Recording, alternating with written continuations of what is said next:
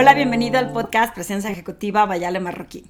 Y hoy vamos a estar platicando del balance de vida y el equilibrio en tu vida profesional para ser un líder integral. ¿Cuál es esa fórmula secreta? ¿Cuál es la fórmula válida para tener ese balance? Me acuerdo perfecto que cuando yo estaba en el medio financiero, eh, recuerdo que cuando tuve a mi primer hijo, de pronto pateé la posibilidad de hacer ejercicio porque me urgía, como tenía tiempo flexible, que cuando regresaba lo que quería yo era ya regresar a verlo. Y entonces ya no encontraba el tiempo para volverme a salir. La realidad es que no sé por qué lo pensé así, porque cuando nació mi segunda hija, eh, siempre tuve el espacio para hacer ejercicio y ya nunca lo dejé. Entonces, siempre se puede integrar y como le digo a todos mis clientes, poniéndole, asignando prioridades y el, el peso en el tiempo que quieres de lo que quieras hacer. Así es, sonó repetitivo. Sin embargo, cuando yo tengo asignadas prioridades, ¿qué quiero hacer en mi vida? me produce placer y bienestar, es bien importante también ponerle prioridades. En aquel momento, mamá primeriza, pues mis prioridades eran mi hijo y la verdad es que pensaba que el ejercicio no era tan importante. Hoy te puedo decir que eh, me pude haber organizado si hubiera tenido más claridad. Por eso es bien importante entender en dónde esta fórmula del balance y equilibrio eh, tú le puedes dar el peso correcto, porque tengo muchos clientes que los tengo que casi, casi que hacer manita de puerco y convencerlos de que se tomen tiempo para tener algo personal, un estudio, tiempo para hacer ejercicio, tiempo para algo recreativo, algo que les permita eh, tener esta parte integral. Yo siempre he creído que los líderes que no pueden tener un equilibrio y un balance entre lo que les da satisfacción y lo que les da bienestar, muy probablemente no estén destacando en lo profesional. Hubo una época en el pasado en donde estábamos acostumbrados al workaholic, el típico término que creo que ya no existe tanto, pero que estaba hasta mal visto que te fueras en el horario en el que te correspondía. Eh, una vez que yo soy una morning person, o sea, a mí me gusta trabajar en la mañana y trabajé en una organización en donde mi jefe era late person, o sea, todas las juntas las quería hacer tarde noche. Y no sé qué hice o cómo lo hice, pero yo después de las seis y media, seis, seis de la tarde, yo le decía, ya no puedo ver más temas y me iba porque yo llegaba súper temprano, entonces trataba de, de, insertar y de meter, ¿no? Como las cosas importantes cuando él estuviera en la organización, porque después de las seis yo no me quedaba y eh, él después de las seis, eh, pues era cuando más trabajaba y más concentrado estaba. Y no era tan bien visto porque cuando me iba todo el mundo volteaba y me decía, te vas a tomar la tarde libre. Y era como de estas... Eh, una especie de agresión pasiva, el decirte como que te vas a tomar la tarde libre, nada más porque me iba en mi horario, en una hora que no concordaba con el horario de mi jefe. Mi jefe me acuerdo que sufría mucho migrañas, ya había ocasiones que llegaba después de curarse la migraña a las 11 de la noche, que dicho sea, es correcto, porque no puedes llegar y fluir y trabajar y dar órdenes cuando tienes migraña. Entonces es bien importante que asignemos esos tiempos para nuestro bienestar y que cuidemos esa parte de la salud. También en el estrés me acuerdo mucho que me salían fuegos cada vez que estaba estresada y una vez me salieron miles al mismo tiempo. Sé que estoy exagerando, pero para mí eran miles, era una pesadez, duelen muchísimo si te han salido y es una manera de transmitir o de manifestar el estrés, así como las migrañas para mucho es estrés, la colitis para otros, etcétera, etcétera. Para mí eran los fuegos y cuando fui con el doctor me dijo, es que cada vez que sientas que te va a salir uno te tienes que quedar en reposo, porque si sigues trabajando lo único que haces es exponenciar que se te bajen más las defensas y que te salgan más. Y ese día dije, si no me cuido yo, ¿cómo me van a cuidar? Y entonces decidí llevármela con más calma, con más tranquilidad, hasta evitar que, pues, no sé, que explotaran o a lo mejor ya no me salían tan fuertes y podía regresar. Te estoy hablando de una época en donde inclusive estaba bien visto que fueras a trabajar con gripa. Hoy, obviamente, si tienes gripa, pues no es lo correcto. Lo correcto es que, que, pues, que te quedes porque puedes contagiar, porque no es gripa, a lo mejor es COVID. Sin embargo, he escuchado en muchas organizaciones que les piden que veas home office aunque tengas COVID. O sea, no lo vengas y lo contagies, pero sí eh, trabaja desde casa para que sigan avanzando las cosas. Y yo no sé los que me están escuchando y las que me están escuchando cómo les va cuando se enferman, pero por lo menos cuando a mí me salían fuegos, la verdad no podía pensar claramente, era una pesadez y un malestar y lo único que quería estar en reposo. Eh, a mí no me ha dado COVID a la fecha, pero también entiendo que te hace brain fog y que te nubla la mente y mucha gente pues le duele el cuerpo y se siente cansado o cansada. ¿Y cómo va a ser nuestro desempeño? ¿Y cómo vamos a estar operando las cosas que tengamos que operar si no nos cuidamos? Imagínate las decisiones que tomes cuando tienes brain fog o qué, qué tipo de eh, instrucciones vas a dar si no estás pensando con claridad y no te sientes del todo bien. No es lo mismo la energía para pensar con creatividad en posibles soluciones a lo que estamos enfrentando que cuando te sientes mal. Y me parece que es algo que tenemos que abrazar y entender que hay que respetar tanto esa parte de la salud para tener ese bienestar y ese equilibrio, así como asignar esos espacios en donde no todo sea trabajo. Hay una persona que siempre pongo de ejemplo que cuando decidió eh, cuando encontró más bien, creo que lo que encontró fue una práctica que le gustó, empezó a respetar y honrar los tiempos para ir a ejercer esa práctica de deportes. Y ahora no lo suelta y tú la ves y se ve súper saludable y esta salud se ve en el desempeño que tiene como líder en la organización. Creo que cuando yo la conocí tenía mucho menos responsabilidades que las que tiene hoy y hoy ha logrado como buena líder asignar ese tiempo para poder eh, dedicárselo en ese caso al ejercicio. Me acuerdo también que en términos de estudios, muchísimas personas decían, es que yo no tengo tiempo de estudiar, es que yo no me puedo ausentar eh, estas extensiones académicas en donde para, pues para dedicarle tiempo al estudio tendrían que quitarle tiempo al trabajo. Y una vez un, un, amigo mío me compartió esta frase que creo que la repetí muy al inicio en mis podcasts, de cuestiónate si eres un buen líder si no tienes el tiempo para asignarle a tu desarrollo personal. Y wow, dije, qué fuerte frase, ¿eh? porque no estoy segura si me atrevería yo a decírsela a mis clientes. Sin embargo, me parece tan correcta y tan acertada, porque si no tengo tiempo para enriquecer mi mente, para cuidar mi salud, para asignarle tiempo al ejercicio, si pongo todo como pretexto y no logro este bienestar, no voy a fluir y por ende no voy a tener mejores resultados en la organización. Entonces la parte del equilibrio y del balance de vida en ocasiones puede tener más peso unos que otros. Yo no me arrepiento de no haber hecho ejercicio cuando nació mi hijo porque pues estaba feliz y extasiada al lado de él. Sin embargo, eh, habrá gente que deja otro tipo de situaciones eh, para darle el peso, no sé, desde a lo profesional, por decir, a lo mejor en ese momento dejé el ejercicio y dejé la vida social.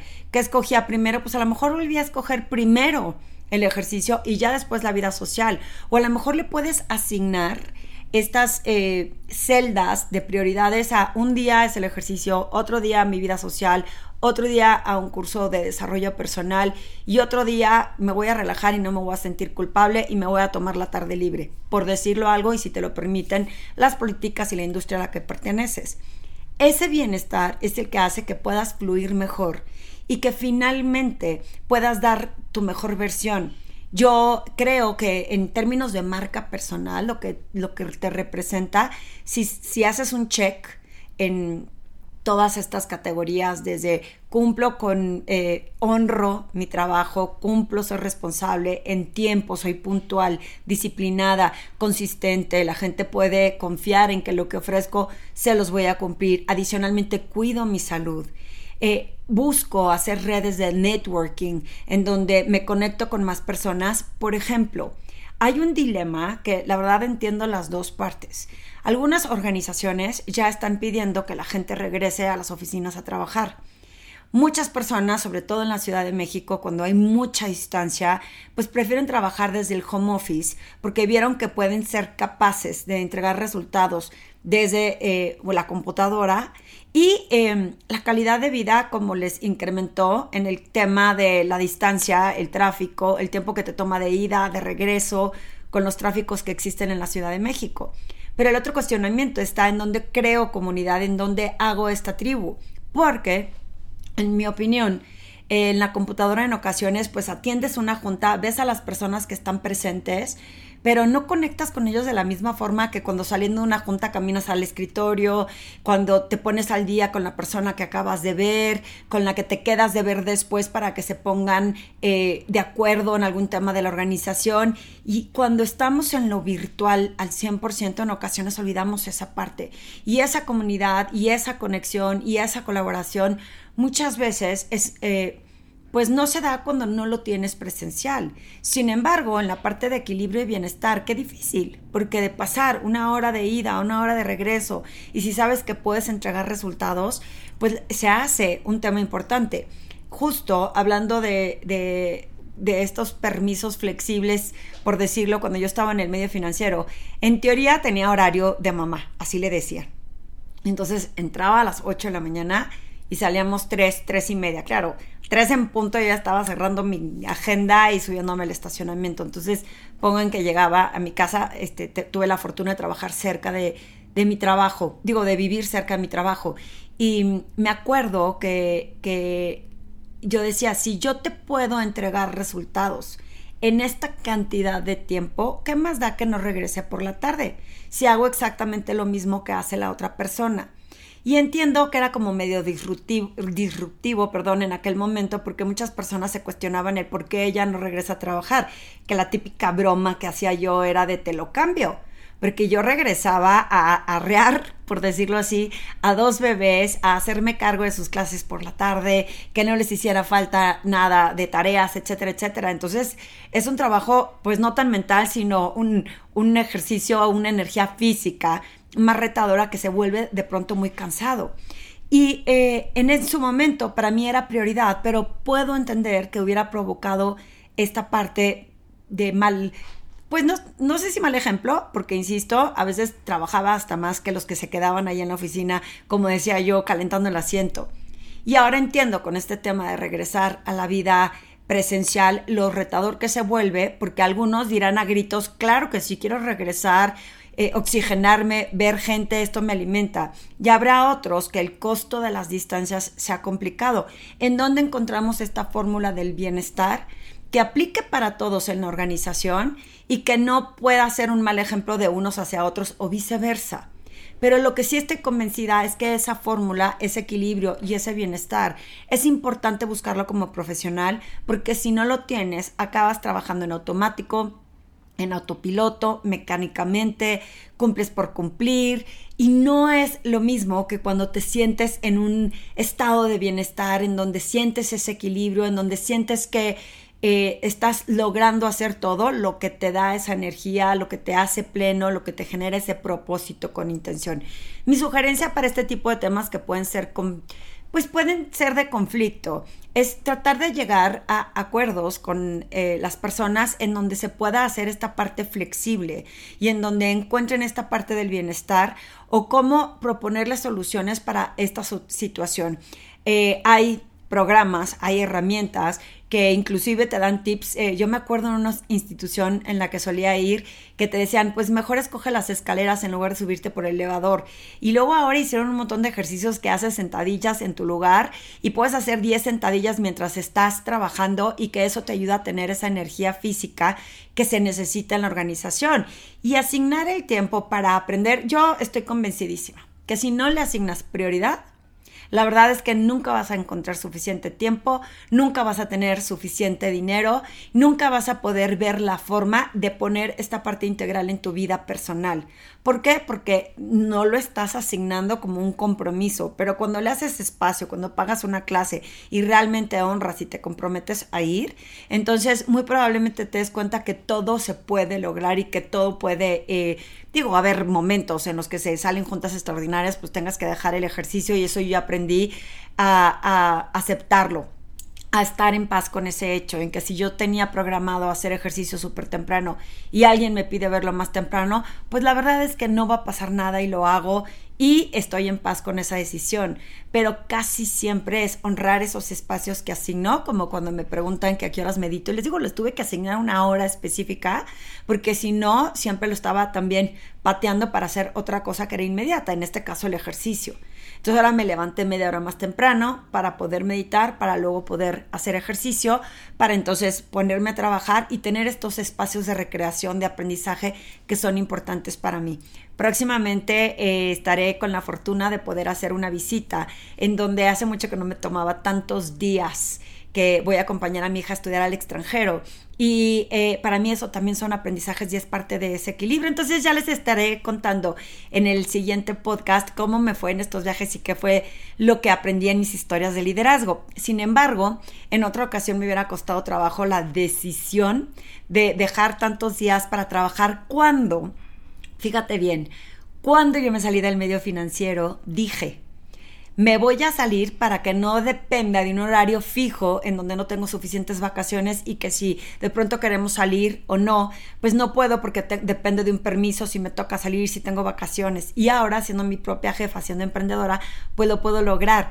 Y resulta que hoy cada vez tengo menos de esos tiempos porque estoy ocupada en generar más negocio. Y por eso es importante que le asigne estos espacios en donde Casi siempre que me he tomado más días de los que normalmente me tomo, regreso con mucho más espacios de creatividad, empiezan a suceder las cosas, no siento que tenga que estar como empujando que las cosas sucedan, sino que se van fluyendo porque hay que aprender a tener ese equilibrio, ese bienestar, esa salud, tanto física como mental como emocional que lo da todo esto. Así que espero que te inspire este eh, podcast, que lo puedas compartir con más gente y que busques, que hagas este examen de autoconciencia, qué tan consciente estás de que realmente le estás asignando prioridad para tener ese bienestar. Y si tienes propuestas, eh, hácelas saber a tu organización porque hay un montón de ideas que se pueden llegar y lograr para poder tener ese bienestar y encontrar resultados en tiempo acelerado. Música